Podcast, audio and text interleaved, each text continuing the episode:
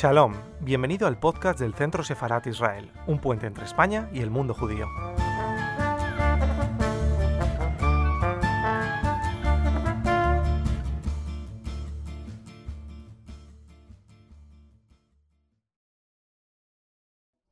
Bien, pues bienvenidos al, al canal de YouTube del Centro Sefarat Israel en esta línea que llevamos en los últimos tiempos de presentar a nuestros amigos de la diáspora sefardí por el mundo, de los lugares a veces cercanos, a veces no tan cercanos. Y hoy es un verdadero placer porque para mí eh, presentar a dos amigos, a dos amigos muy entrañables y amigos de muchos años. Hablábamos hace un momento intentando recordar, eh, bueno, yo sabía el momento en que nos conocimos, pero no me acordaba exactamente de la fecha y Marcelo me lo ha dicho, ¿no? Nos conocemos desde el año 2008, desde el verano de 2008. Y es una pareja, eh, un matrimonio bien avenido, además, Liliana y Marcelo Benveniste. Ellos viven en Buenos Aires y son los directores del Centro Cultural Sefarad. Y son originarios Marcelo de la isla de Rodas y Liliana de Turquía. O sea, son sefardíes de lo que sería la diáspora oriental, aquellos que fueron al antiguo Imperio Otomano. Y además ese momento de 2008 en que nos conocimos era precisamente en la isla de Rodas, que además eh, Liliana cantó unas canciones sefardíes en un acto de cuando se reunían los descendientes de los, de los supervivientes eh, judíos sefardíes de la isla de Rodas, que es un acto muy emotivo. Entonces, eh, lo primero, daros la bienvenida, Liliana, Marcelo, muchísimas gracias por estar con nosotros. Hola Miguel, muchas gracias por la invitación y por la linda presentación también. Y la verdad es un gusto para nosotros también porque en, estos, tiempos hemos, en estos tiempos hemos construido muy, muy linda amistad. Sí, amistad y luego además se me olvidó decir que Liliana y Marcelo son miembros desde el primer momento y artífices y creadores junto a Centro Sefarad de la plataforma Herencia. Ellos han sido parte de todas las cumbres de Herencia y de todo el proceso de diálogo con los sefardíes que supone la plataforma Herencia, con lo cual son amigos y aliados en esta labor de recuperar y poner el valor el legado sefardí. Y yo diría, incluso ellos llevan más tiempo que nosotros en esa tarea, porque ellos llevan toda su vida. ¿eh? Ellos han hecho de esta, de esta causa una, una causa para su vida, que eso es, muy importante vivirla con esa intensidad. Y para eso yo creo que lo mejor, si os parece, vamos a hablar eh, de vosotros, vuestra historia personal, vuestro itinerario, vuestras raíces sefardíes, qué os ha llevado a dedicar con esta intensidad, con esta devoción, con este cariño vuestra vida y vuestros, vuestro tiempo libre, vuestros intereses, vuestras ilusiones a la cultura sefardí. Contadme. Y, ya vosotros distribuís el tiempo entre vosotros. bueno, vamos a tratar de ser breves porque la historia es larga. Eh, yo vengo de una familia, por una parte sefaradí y por otra parte ashkenazí, así que reúno como varios aspectos de la cultura judía en general. Eh, mi inclinación desde la infancia fue por la cultura sefaradí intuitivamente y mm, eh, viví en una, en una familia con costumbres judías sefardíes eh, bastante intensas y mm, luego con los, con los años tuve oportunidad de desarrollar una carrera artística con el canto, que así fue como nos conocimos, como bien has dicho hace unos momentos. Y mm, cuando empecé a cantar música sefaradí, empecé a recordar mi infancia y todas las eh, tradiciones que tenía guardadas y mm, ah, a raíz de la música empecé a investigar sobre la lengua, sobre las letras de las canciones, después sobre la historia de Sefaradí y después ya de cabeza a todas las actividades. Déjame agregar de, tu vida que tu papá había nacido en Estambul, ¿no? Sí, claro. De la parte mía, yo vengo de familia no, no solo 100% sefaradí, sino 100% de la isla de Rodas. Mis cuatro abuelos habían nacido en la isla de Rodas, mis padres ya argentinos, pero de todas formas mi infancia, mi, vida cotidiana había sido totalmente en el ámbito comunitario, en particular el centro comunitario Shalom, que fue fundado aquí por los descendientes de los, por, los, los, inmigrantes de Rodas, luego seguido por sus descendientes, eh, con su templo, con su centro comunitario, con su club, con el club deportivo, social, la escuela, Así que el ámbito comunitario sefaradí me fue absolutamente natural durante, durante toda mi vida y que continúo al día de hoy. El, tiempo fue formándome como dirigente comunitario y finalmente focalizado en la temática sefaradí. Muy bien, y tú ya con esto que has dicho, Marcelo, me, llevas ya a otra cuestión que es, eh, nosotros, sobre todo en España, tenemos una, una visión, siempre tendemos a crear estereotipos, y estereotipos sobre los argentinos. Pero en general la visión que el estereotipo argentino es una visión amable del argentino, es una manera de ser, una manera de hablar, una manera de entender. Al español le parece amable el, perfil del argentino. ¿no? Entonces, ese es el, argentino en general. Pero dentro de los argentinos hay argentinos judíos, que además son de orígenes diversos. Entonces, contadnos un poco cómo se es argentino. Primero, ¿quiénes son los judíos argentinos? Habéis hablado un poco de unos orígenes, pero yo creo que vosotros, vuestro origen es uno de los orígenes judíos argentinos y ni siquiera el principal. O sea, hay otros muchos orígenes argentinos. Y luego, ¿cómo se vive la judeidad y la argentinidad? ¿Cómo se combinan ambos factores y se puede ser absolutamente eh, argentino hasta las cachas y al mismo tiempo ser eh, plenamente judío? Bueno, es este, esto que siempre para muchos es una doble identidad, es en realidad una identidad única, es una identidad de judío argentino, que tiene la combinación de, diría, lo bueno y lo malo de las dos, y que nos forma un perfil que en muchos casos nos ha traído problemas, inclusive, porque muchas veces nos pasaba en el colegio algún, algún prejuicio o cosas por el estilo, que nos hacía separar cuando uno era judío o cuando uno era argentino. Y la verdad para nosotros la integridad entre ambos perfiles es única, que somos nosotros mismos. Respecto de, de, los judíos argentinos, hay que destacar, como siempre, dividirlo en los dos grupos, los ashkenazíes y los sefaradíes. Los ashkenazíes son amplia mayoría en Argentina, que ha recibido grandes inmigraciones de Rusia, escapando de los pogroms, y luego de, Polonia y de Alemania, bueno, del, este europeo, y la sefaradí, que podemos detallar un poquito más quizás, que inclusive la primera inmigración judía organizada fue sefaradí, que fue la de los marroquíes. Aquí hay una importante comunidad marroquí eh, que vino ya para antes de, para fines del siglo XIX, ya llegaron los marroquíes, pero luego vendrían también los turcos, en los turcos tenemos que separar a los esmarlís, de los estambulís, los de Galípoli, y así de distintas ciudades, incluyendo, podemos incluir ahí también a los de Rodas, que eso por un lado tienen un perfil, una visión más moderna griega, pero en realidad entonces era turca, y algo de Salónica, muy poco, Argentina recibió muy poco de Salónica. Lo que es interesante es que cada una de estas comunidades formaron su propia institución. Entonces, en Argentina tenemos muchas instituciones, cada una fundada por los oriundos de cada una de estas ciudades, y en algunos casos más de una institución por eh, por origen, por ejemplo la Esmerlí o la Estambulí, que eran muy, muy grande, entonces podía haber más de una institución.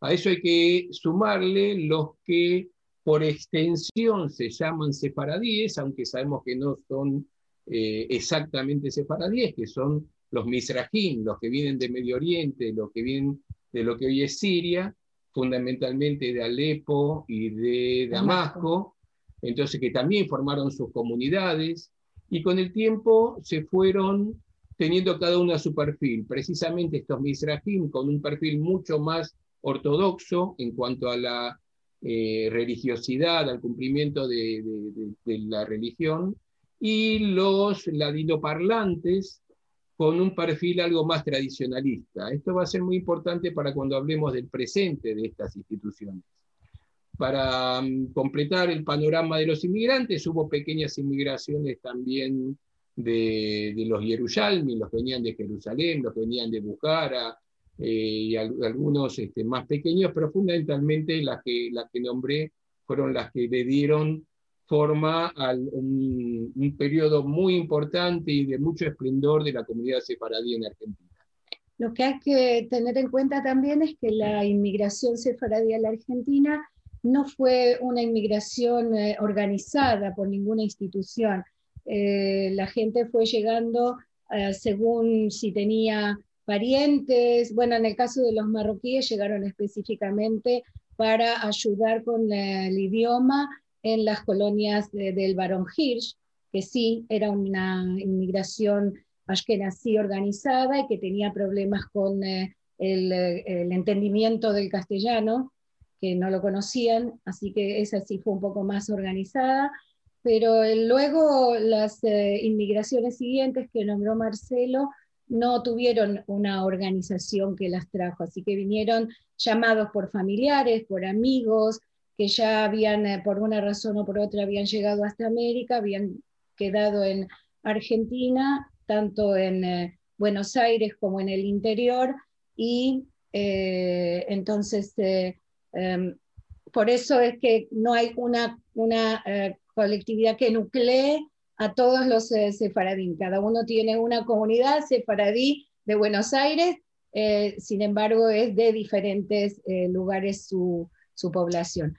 Hoy en día, tanto Ashkenazim como Sefaradín comparten sinagogas según, o comunidades según el barrio donde viven, así que tampoco es que es claro hoy en día eh, a una comunidad ashkenazí van sefaradí y a una comunidad sefaradí van ashkenazí. Es eh, hoy una mezcla.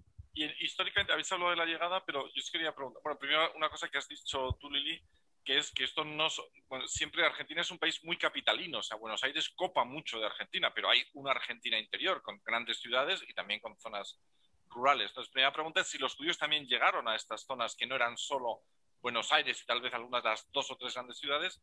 Y segundo, ¿cómo fueron recibidos? O sea, ¿era la sociedad argentina suficientemente abierta, suficientemente flexible? Me imagino que habría una iglesia católica mayoritaria. O las, y realmente cómo se, se, integraron estos judíos en las distintas fases en que llegaron, porque como decís, no hubo una llegada masiva organizada. ¿no? ¿Cómo recibió la República Argentina a los judíos? La Argentina, desde el punto de vista mm, legal, formal, pasó por, distintos periodos. Hubo periodos de puertas abiertas, de hecho, la inmigración de los Ashkenazim, por ejemplo, la que hablaba Lili del barón Hirsch, fue convenida con, con gobierno, pero también hubo periodos donde prohibió el ingreso de, de judíos a la Argentina. En la específicamente judíos. O sea, no. Sí, sí, sí, específicamente. un mensaje antisemita, digamos. Sí, lo que se llamó la resolución 11, que vas a encontrar que muchos judíos argentinos que inmigraron, van quedando pocos lamentablemente, ingresaron por Chile o por Bolivia o por Paraguay en ese periodo. esa resolución, si bien se dejó sin efecto después de un tiempo, formalmente se, se, se anuló hace solo 10 años en un acto muy, muy emblemático, si bien ya no estaba en curso, obviamente. La recepción fue como la de todos lados. Argentina se le dice este, país de inmigrantes, crisol de razas. Entonces los judíos eran unos más de los tantos inmigrantes, como estaban los musulmanes, los árabes, en cada uno, los, italianos, los españoles, los gallegos. Este, así que no era extraño que hubiera grupos eh, exógenos que, participen de la vida comunitaria. Con los beneficios de, de, esa integración y también con algo de discriminación que seguramente aparecía y que da un nivel de, que hoy podríamos llamar de antisemitismo, lamentablemente podemos decir normal, muy, muy, no, no, no muy importante, pero que lo hay, lo hay. La Iglesia Católica siempre tuvo mucha preponderancia en la Argentina, de hecho en la Constitución, hasta el año 96 que se cambió la Constitución, el presidente tenía que ser católico, ya no, en, la última reforma ya no, pero tenía una fuerza importante, al día de hoy sigue teniendo cierto poder en, Argentina, como sucede... hay un papa argentino, dice. por supuesto. Este, un, papa al que conocimos personalmente en actos cuando no era papa, en actos de comunitarios, comunitarios, de festejar Hanukkah.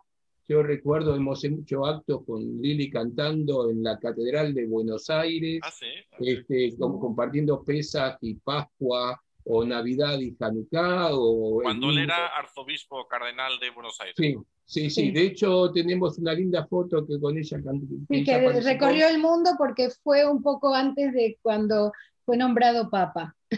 Que está prendiendo una vela de Hanukkah, de, la ah, sí, sí, digamos, eh, una estrecha relación y con grandes amistades con rabinos muy, muy conocidos. eso lo sabemos y sí, se conoce.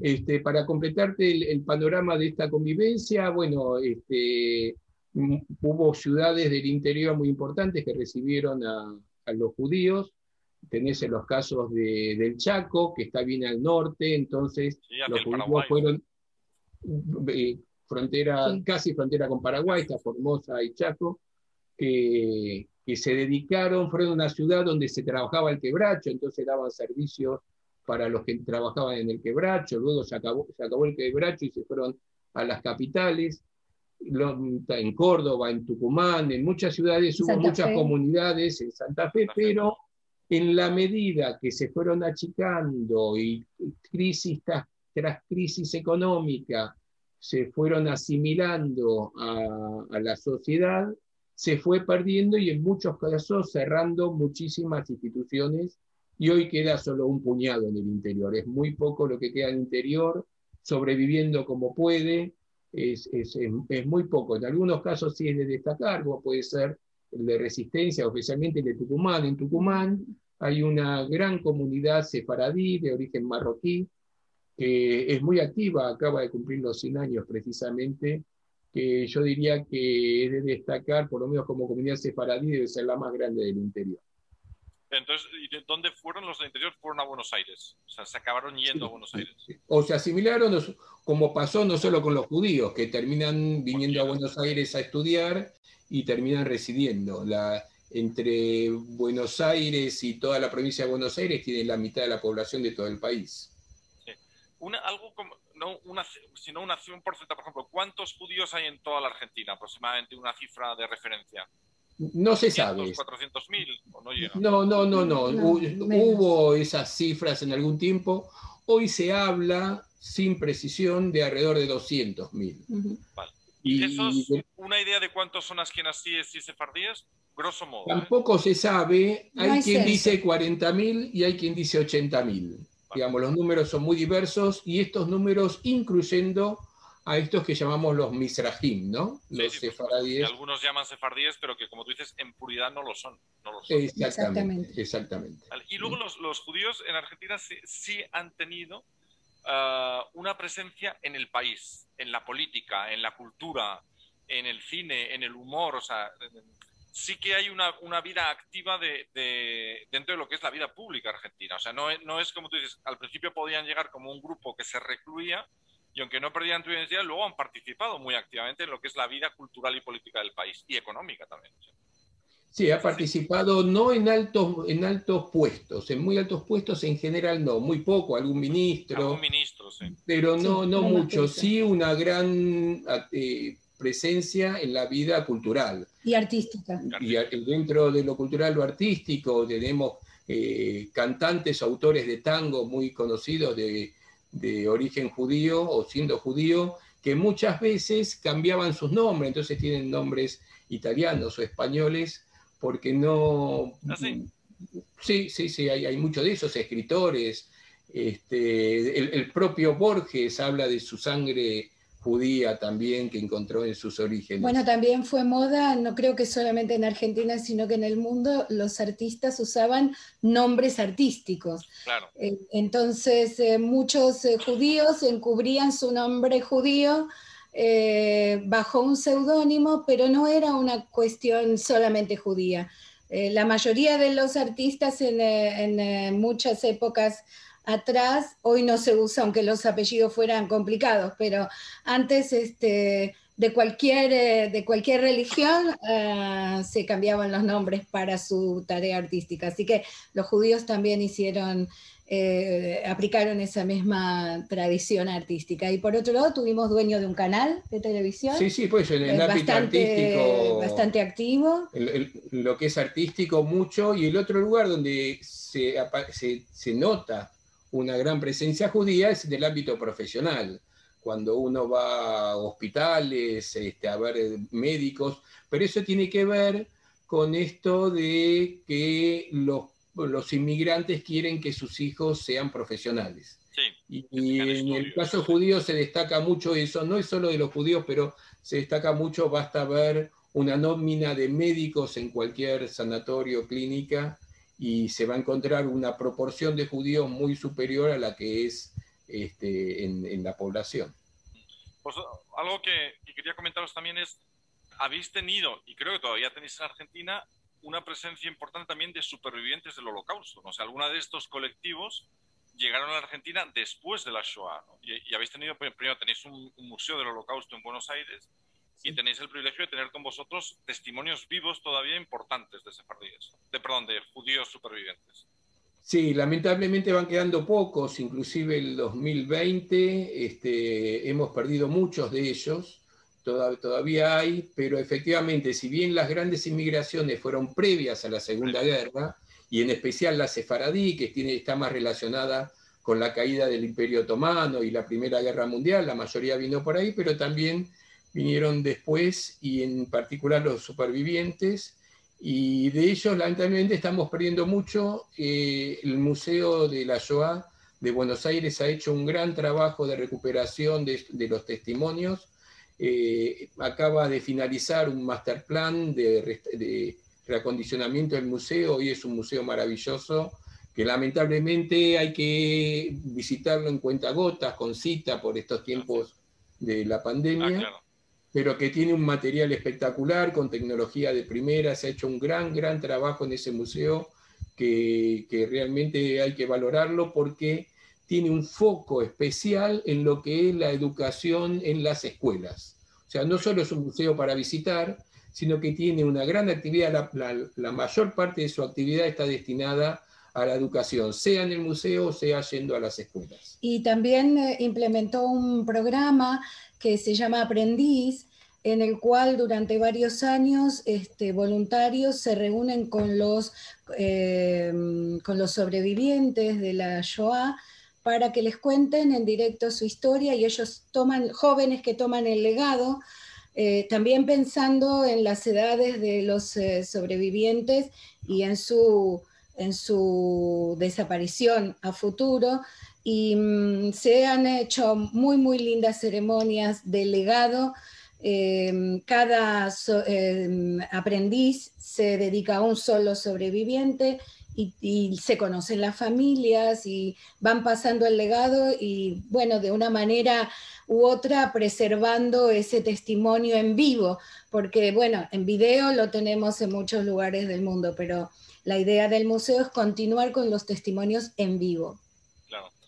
Contaros en eso algo, algo bonito que quería compartir con vosotros, que es eh, la Alianza Internacional para la Memoria del Holocausto aprobó hace unos meses eh, un documento que en inglés dice Teaching Guidelines for uh, Shoah Education, que es las guías, las directrices de cómo educar, educar en la memoria del holocausto. Entonces, lo que hemos hecho es la delegación española, que yo tengo el honor de presidir, la delegación argentina, que somos los dos, únicos países hispanohablantes de la, de la alianza, hemos hecho una, eh, una traducción al castellano. Primero lo hemos hecho nosotros y ahora se lo hemos pasado a los argentinos para llegaremos a una especie de híbrido ¿no? entre el, castellano de acá y el castellano de allá también para que eh, las o, o, incluso a veces pondremos una palabra y debajo una eh, la pondremos en castellano aquí y luego una llamada abajo en, en Argentina o viceversa ¿no?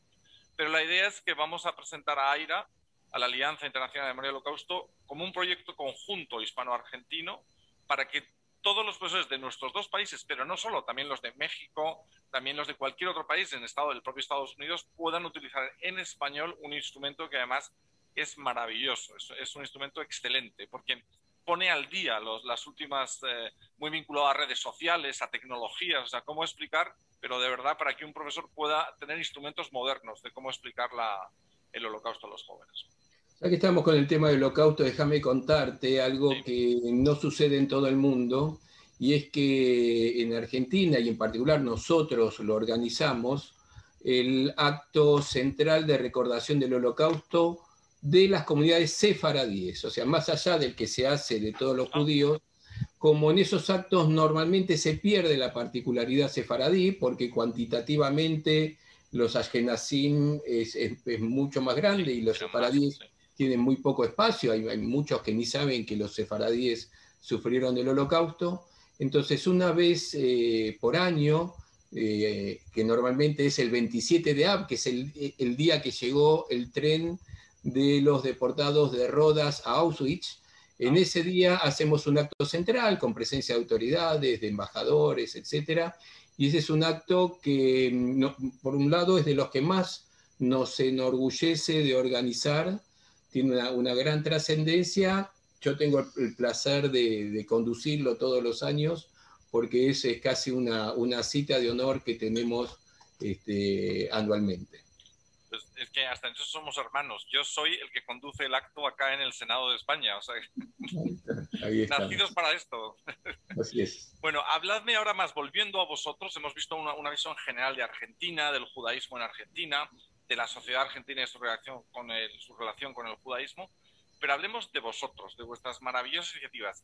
Habéis hablado de lo, de lo que vivisteis de jóvenes, de cómo surgió esta inquietud en vosotros, cómo se fue plasmando. Eh, porque ahora tenéis el Centro Cultural Sefarad, que es una fuente continua de actividades, además que nos llegan continuamente información. Antes estaba E-Sefarad, que es una página de referencia. De hecho, eh, como tú sabes, Marcelo, muchas veces eh, os envían cartas para nosotros, pero os envían a vosotros y, viceversa, ¿no? Lo cual siempre decimos, no os preocupéis, son amigos, es gente de confianza. Pero contadnos, por ejemplo, ese Sefarad al principio y era el Centro Cultural Sefarad. ¿Cómo funciona? ¿Qué actividades tenéis? ¿Qué recepción tienen del público? Ah, bueno, eh, sfarad.com nació de una idea de Marcelo de tener un sitio donde podríamos publicar una uh, noticia sefaradí al día, aunque sea, para darle impulso a la cultura eh, tan valiosa que tenemos. Y bueno, eh, yo le, le, seguí los pasos en la iniciativa, eh, y empezamos a trabajar en pos de eso en el año 2000, diciembre del 2008. Del 2008. Y mm, comenzamos con la página y en poco tiempo nos empezamos a asombrar porque una noticia al día era poco. Sucedían más cosas eh, y cada vez nos iban llegando más eh, noticias de actividades, de conferencias, de, de videos y bueno, la página fue creciendo, luego Em, a raíz de unos, eh, eh, unas iniciativas eh, que vinieron desde el público, empezamos a hacer actividades presenciales en Buenos Aires, una comunidad nos prestó sus instalaciones y empezamos a tener una vez por semana actividades, conferencias, un ciclo de conferencias con profesores y mm, activistas invitados que daban cada semana un, tema diferente, inclusive nosotros participábamos también. Y bueno, esto se fue, se fue haciendo cada vez más, eh, más grande, más eh, eh, interesante para nosotros y para la gente. El sitio empezó a tomar también una connotación de reservorio de, de mm, bibliografía sefaradí en el mundo y mm, se nos escapó de las manos este, este, esta iniciativa que empezó de corazón eh, por hacer algo por nuestra cultura. Y luego de, mm, de unos eh, años, hace ya dos, dos o tres, dos, dos, activamente, em, logramos eh, tener nuestro propio espacio para el centro cultural y entonces la página web sfarad.com eh, pasó como a ser la página del Centro Cultural. Entonces ahora está sfarad.com con todas sus actividades electrónicas, que tiene que ver el programa de radio, eh, tenemos videos, transmisiones de televisión, etc.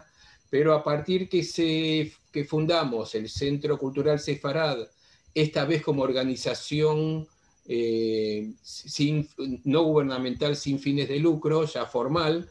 Eh, lo que hacemos son las actividades que en principio iban a ser presenciales en el ámbito nuevo que adquirimos. Nosotros vendimos todo lo que teníamos para conseguir un, un lugar donde poder desarrollar las actividades, porque hasta ese momento las hacíamos en otras instituciones. A propósito, cuando Lili dice que empezamos eh, a, hacer las charlas en otra institución. La institución que nos abre las puertas era una institución askenazí de origen alemán. Ah. Esto va a tener que ver con el presente de la comunidad sefaradí, porque las instituciones sefaradíes fueron cada vez siendo más ortodoxas y orientadas a lo religioso y dejando de lado lo cultural. Entonces, había más espacio para el desarrollo de la cultura sefaradí en ámbitos no sefaradíes que en los sefaradíes. En, los ámbitos sefaradíes quedó como un apéndice siendo lo fundamental lo religioso. Entonces, después viene el momento de la pandemia. Habíamos cursado el primer año ya con charlas, con cursos y que te vamos a contar todo lo que hacemos, pero se vino la pandemia y empezamos con las actividades en la forma virtual. Y se repite el éxito, realmente con muchísima gente. Las actividades que estamos desarrollando ahora tienen que ver, por un lado, las habituales, el, que es el sitio de internet, un boletín semanal con todas las noticias, por supuesto todo gratuito y todo sin fines de lucro. Eh, el programa de radio por radiosefarad.com, que también se retransmite aquí en Argentina en Radio High, eh, que, con una particularidad sefaradí, Magazine Sefaradí, de hecho se llama. Venta de libros, un pequeño portal de, temática sefaradí. Y las charlas que antes eran semanales presenciales, Hoy son un ciclo que se hace por, internet, por YouTube, por, este, por Zoom, que se llama Raíces de Sefarad, donde tenemos todos los jueves a la tarde nuestra de Argentina, a las 7 de la tarde, entre 150 a 200 personas por semana. Esa es una de las actividades, que es una actividades dadas en castellano, que la, virtualidad nos permite tener conferenciantes y público de todo el mundo. Nos ha abierto las puertas, entonces podemos, puede dar la charla un profesor de la Universidad Hebrea de Jerusalén y participar de esa charla virtualmente todo el mundo. En agosto del año pasado empezamos otra actividad, a iniciativa de Lili precisamente, un una actividad que es casi un hito histórico, porque lo que se hizo fue convocar a otras instituciones relacionadas con el idioma del ladino, como puede ser empezando por la Autoridad Nacional del Ladino, pero muchas más, y hacer una actividad en conjunto entre nueve instituciones, que sea una vez por semana, los domingos al mediodía argentino, donde se hable exclusivamente en ladino un anfitrión invita a un invitado y hablan en ladino. Entonces, cada semana cada una de estas instituciones eh, lleva adelante la actividad, se hace de anfitrión. Y así está la Universidad de Ben Gurión eh, a través del Centro Gaón, está el Instituto Salti de la Universidad Barilán, está el Storm Center de, de Seattle, eh, Billhampton de Estados Unidos, de, New York. La Hermandad Sefaradí. La Hermandad Sefaradí, el Centro Cultural de Estambul, de nuestra querida amiga Karen. Este, y así. Somos 11 ahora. Ahora somos 11 y a punto de ser 12 de las más importantes instituciones en tema. Y se habla solamente en ladino. Y ha revivido y también eh, más de 200 personas por, por domingo. Se llaman Encontros de Arjad mi primera experiencia de ladino fue en ese viaje a la isla de Rodas. Mm. El último ladino hablante de la isla de Rodas, que me imagino, no, no sé si seguirá vivo, pero un señor ya muy mayor. Y, me decía, ¿pero qué más quiere que le cuente? Y yo, da igual, hable, simplemente quiero oírlo. y, yo además, eh, sé que para vosotros el ladino es muy importante y Lili es de las pocas personas además que yo conozco que es, eh, por un lado, ladino hablante e hispanohablante y que puede hacer la diferencia entre ambas porque no es, es, muy fácil hablar castellano con préstamos del ladino, que es lo que hace pero tú eres capaz de diferenciar, o sea, dos lenguas que son tan parecidas. y de enseñar también. sí, eh, eh, tenemos, más del ladino, Lili, sobre todo tu experiencia. Tenemos, tenemos en este momento eh, cursos de ladino, bueno, ya venían los cursos desde el 2008. Y tenemos ahora una gran cantidad de gente interesada en la lengua gente judía y gente no judía, y a raíz de la pandemia los cursos se hicieron por Zoom y entonces eh, tenemos alumnos de todo el mundo. Y justamente los alumnos marcan esto que acabas de decir. ¿Cómo puedo en un momento recibir en una primera clase a los alumnos hablando en castellano de Buenos Aires? Y cómo eh, con, eh, con el tiempo en la clase al final se van dando cuenta que cambié y estoy hablando en ladino y se nota. Bueno, es una cuestión este, como en todas las lenguas, el ladino no es diferente, no solamente hay que aprender el vocabulario de una lengua, sino la musicalidad y la entonación de esa lengua para poder hablarla. Sucede con todas.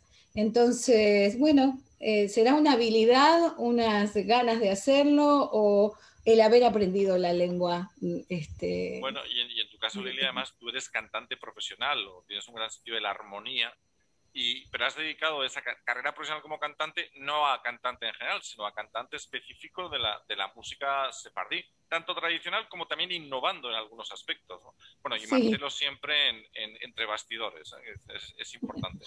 No, pero, Marcelo, siempre, siempre protagonista porque él es, como le decimos, es el angelito del escenario, es el que está siempre pendiente de todo lo que sucede y bueno, también participa en las producciones que, que hacemos. En algún, en algún, momento lo has sacado a cantar, has hecho algún dúo con él. Bueno, y conmigo también, y conmigo también. Claro que sí. La cuestión en esta, en esta historia y en todo, creo yo, que es sumar, hacer amigos, eh, eh, sumar como, bueno, como en los eh, encuentros de Aljar que hablábamos recién, sumar instituciones de todo el mundo. creo que la manera de convivir es tratar de estar unidos en lugar de, separados. Y eso vale mucho. En juntos, ¿no? En juntos, en juntos. Precisamente otra de las cosas que hicimos durante la pandemia fue hacer unos videos, cuatro hasta ahora, que dimos en llamar Unidos por el Ladino, donde tomamos un tema tradicional, el repertorio sefaradí, y lo hacemos cantar a los principales cantantes de, este repertorio. Entonces, de todo el mundo. De todo el mundo. Entonces aparecen desde los más importantes de, España, de Israel, de Polonia, de Estados Unidos, de Argentina, eh, compartiendo un video de estos que están tan de moda, es compartir una canción. Bueno, ya hicimos cuatro y se viene el quinto en menos de un mes. Qué bueno estaremos atentos. Oye, y hablando de esa idea de compartir cosas, también quería retomar un tema que hablábamos al principio, que es herencia. Lo que ha supuesto herencia para nosotros eh, es un regalo, ha sido maravilloso, pero también quiero saberlo para vosotros, porque vosotros habéis sido nuestros aliados desde el principio. ¿Qué ha supuesto herencia para vosotros? Esa oportunidad de reunirnos cada cierto tiempo presencialmente y luego a lo largo de cuando no estamos juntos simplemente compartir cosas y experiencias. ¿qué es la plataforma Herencia y, en todo lo que habéis participado, qué ha supuesto para vosotros? Bueno, la plataforma Herencia es un poco lo que eh, te decía hace unos momentos, es eh, estar unidos, es poner en contacto las comunidades judías de eh, las diferentes partes del mundo, las comunidades sefaradíes y la verdad que eh, ha hecho no solo que conozcamos y ahora tengamos buenos amigos en esas comunidades, sino compartir problemáticas, compartir eh, historias, darnos cuenta lo que fue eh, similar y lo que fue diferente y cómo se desarrolló la comunidad en estos distintos lugares. Una misión muy importante de la plataforma Herencia en este aspecto. ¿Sabes qué es muy importante en esto? Que uno encontró en, gente de todo el mundo, de los que participan, que si bien la historia fue en espacios distintos, a partir de la, de la que podríamos llamar la segunda diáspora, cuando se, se, se, van a cada una de estas comunidades que son las que forman las comunidades de hoy en día, y encontramos que las historias son similares, son muy parecidas lo que pasa en las casas son idénticos. Contamos historias como si hubiéramos vivido uno al lado del otro. Y, lo que es fabuloso es que esto no fue hecho a partir de las eh, entidades centrales judías, ni siquiera israelíes, sino que ha salido desde España. Entonces, el círculo de, histórico que forma esto único, irrepetible, no, no, me imagino que no debe haber muchos casos de esto, si es que los hay, es que es casi un, cuento, ¿no? que España haya eh, promovido la unión entre comunidades sefaradíes. No porque no se pueda hacer otra forma, de hecho hay otros ámbitos de unión en otros temas, pero de este donde se focaliza sobre las tradiciones, sobre las historias de, de vida de cada una de estas comunidades, no lo hay, y eso ha sido realmente fabuloso y yo creo que es histórico. Pues muchas gracias, pero sí, la iniciativa es, española, es nuestra, pero sin vosotros, sin vuestra colaboración, sin vuestra lealtad, no hubiera sido posible, ¿no? Pero la verdad es que sí, es un tesoro que tenemos que conservar, conservarlo nosotros, nuestra generación, y luego pasárselo a los mancebos, ¿no? A los, a los, eh, a los, a la gente más joven para que esto permanezca y que el, legado sefardí siga vivo. Y hay otro instrumento que también puso España a disposición de los sefardíes, que es la ley de nacionalidades sefardíes, que vosotros también habéis utilizado, tengo entendido. No solo la hemos utilizado, sino que hemos participado desde cuando era un proyecto, hemos, hemos este, visto cómo se fue formando esta ley y a partir de que se hizo ley, que como siempre decimos, lejos de estar perfecta, es la que está, es la que salió. Eh, eh, entonces, no solo comenzamos nosotros nuestro trámite de nacionalidad casi al principio de todo, sino que hemos colaborado con muchísima gente en forma totalmente gratuita, sin, sin cobrar.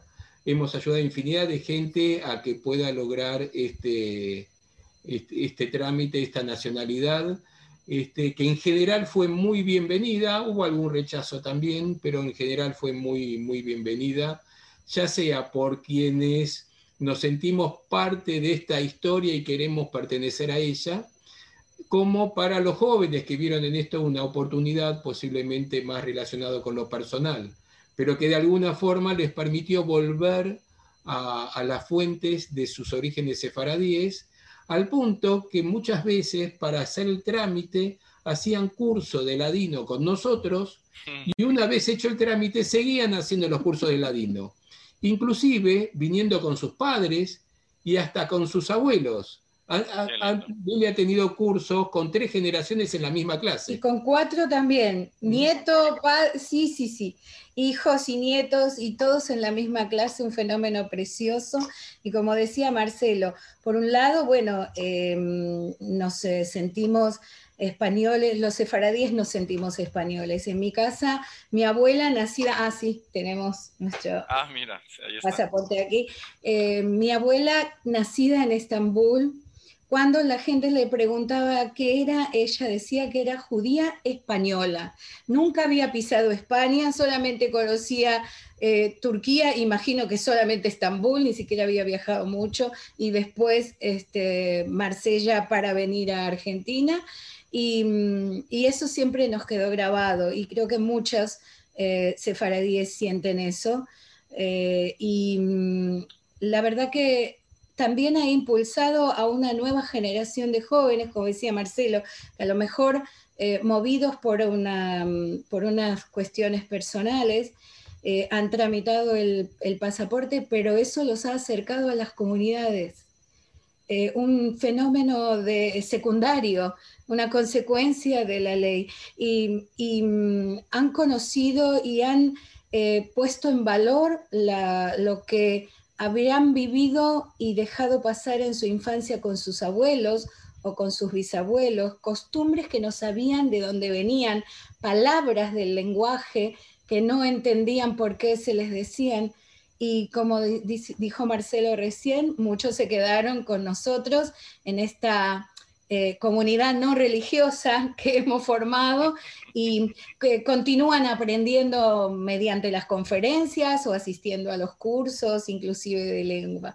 Así que es una eh, interesante consecuencia tal vez no esperada, ¿no? Cotidianamente recibimos mensajes, ya sea consultando, yo creo que soy judío, creo que soy sefaradí, de mi apellido y bueno, todas estas historias que hay. Al día de hoy todavía recibimos gran cantidad de, consultas sobre este tema, pero lo cierto es que muchos se empezaron a interesar de sus orígenes a partir de esto y tenemos gran cantidad de agradecimientos de haber sido nosotros la punta de un ovillo que ellos se encargaron de, celebrar y, así conocer parte de su propia identidad. Tenemos algunos mails que son este, para emocionarse de, lo que ha sido de, de su identidad propia, de cómo han cambiado gracias a estas circunstancias, sea por la nacionalidad o, por la presencia del sitio web o por lo que sea, ¿no? Pero le ha permitido un, punto de acercamiento.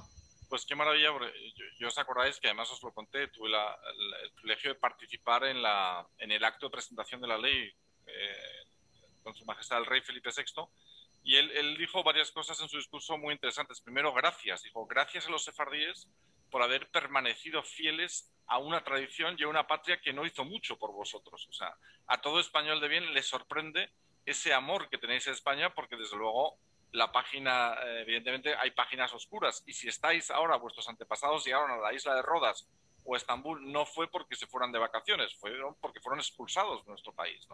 Con lo cual, ese mensaje de profunda gratitud del rey. Y segundo, con todo esto que habéis dicho, otra que es probablemente la frase que más ha quedado de ese discurso, esa famosa cuántos hemos echado de menos. ¿no? ¿Cómo otra España hubiera sido posible si una rama de la nación española no hubiera sido injustamente arrancada? Y el ejemplo de todo eso sois vosotros, que tenéis esta lealtad y este amor a una causa, a una tradición y a un país, pues que no, no hay ninguna otra palabra que, que defina mejor el sentimiento que esto nos produce, que es gratitud, profunda gratitud por todo lo que hacéis, por, por nuestra, nuestra raíz, vuestras raíces, que son las nuestras también. Hay, hay, algo importante en esto que los, los no somos los judíos o los sefaradíes los únicos beneficiados de esta ley. Toda esta movida que ha permitido este, poner en, los periódicos muchas veces la, temática, lo que ha hecho la red de judería de España a través de la promoción de turismo y todo esto, le ha permitido a los españoles recuperar buena parte de su historia, que en muchos casos estaba escondida. Podemos hablar mucho tiempo de por qué estaba escondida, pero lo cierto es que había páginas que no estaban y que a partir de estos últimos años está volviendo a aparecer y están conociendo una historia que eh, qué feo es aquel que no conoce su historia, ¿no? O que, o que la tiene escondida. Así que creo que ha sido gran beneficioso también para el propio español nativo.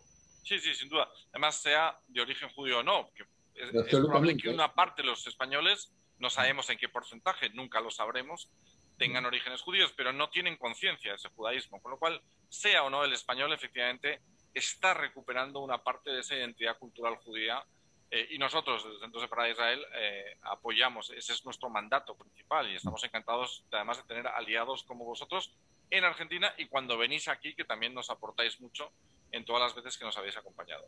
Pues tenemos que acabar ya. No sé si queréis decir algo más, algún mensaje, algún saludo, algo, bueno, eh, Marcelo es un equipo de fútbol que se llama Platense, que acaba de ascender a la primera división. yo soy madridista, o sea, hincha del Real Madrid, pero en Argentina soy de Platense. Por si alguien en Argentina tiene alguna duda, ese es mi equipo de referencia. Y sé, que Marcelo no, no comparte esto respecto a España, pero bueno. No, no, es cierto. Yo soy un poco más este, colchonero, más parecido desde que tengo el pasaporte español, pero sí hace como un mes ya que, estamos en primera división. No, lo que sí para, quiero invitar a todos los que estén mirando esto, en sfarad.com están todas las actividades, los horarios, cómo acceder, el, tema de que uno pone un horario y cada ciudad tiene que ver dónde les toca. Bueno, ahí en, en sfarad.com está todo y ahí van a encontrar no solamente las actividades, sino también muchos artículos, notas de interés, este, lo que sea, las actividades que se hacen en todo el mundo, no solamente en Argentina. Nosotros queremos ser un vehículo de comunicación de toda la comunidad, no solamente lo que hacemos nosotros. Lo nuestro es una parte solamente. Así que los invito a sfarad.com o sfarad en Facebook, sfarad en Twitter, y ahí van a, enterarse todo lo, que pasa en, en el mundo sefaradí. Bueno, y solamente creo que queda agradecer al Centro Sefarad de Israel por la invitación a participar en, en este programa de, videos, de reportajes, y mm, a ti especialmente, que te tenemos un gran cariño. Muchas gracias. Y además, sabéis, hemos, estado juntos en muchos lugares del mundo. Hemos estado juntos, por supuesto, en España, por supuesto, en Brasil, en México, hemos estado en, eh, ¿dónde más? En, en Seattle. Turquía. En Turquía, en Seattle, en Rodas. En Rodas, bueno, pero nos queda un sitio para ir juntos, que es la Argentina. O sea, yo he estado mucho en Argentina, pero nunca con vosotros. Con lo cual me despido y mi, mi, deseo es que el año que viene en Buenos Aires, o sea, a ver si por fin puedo conocer vuestro centro cultural, que sabéis que me hará una gran ilusión. Y será uno para nosotros, seguramente. Muy, bien, Perfecto. Pues hasta pronto. Muchas gracias a los dos. Chao, chao.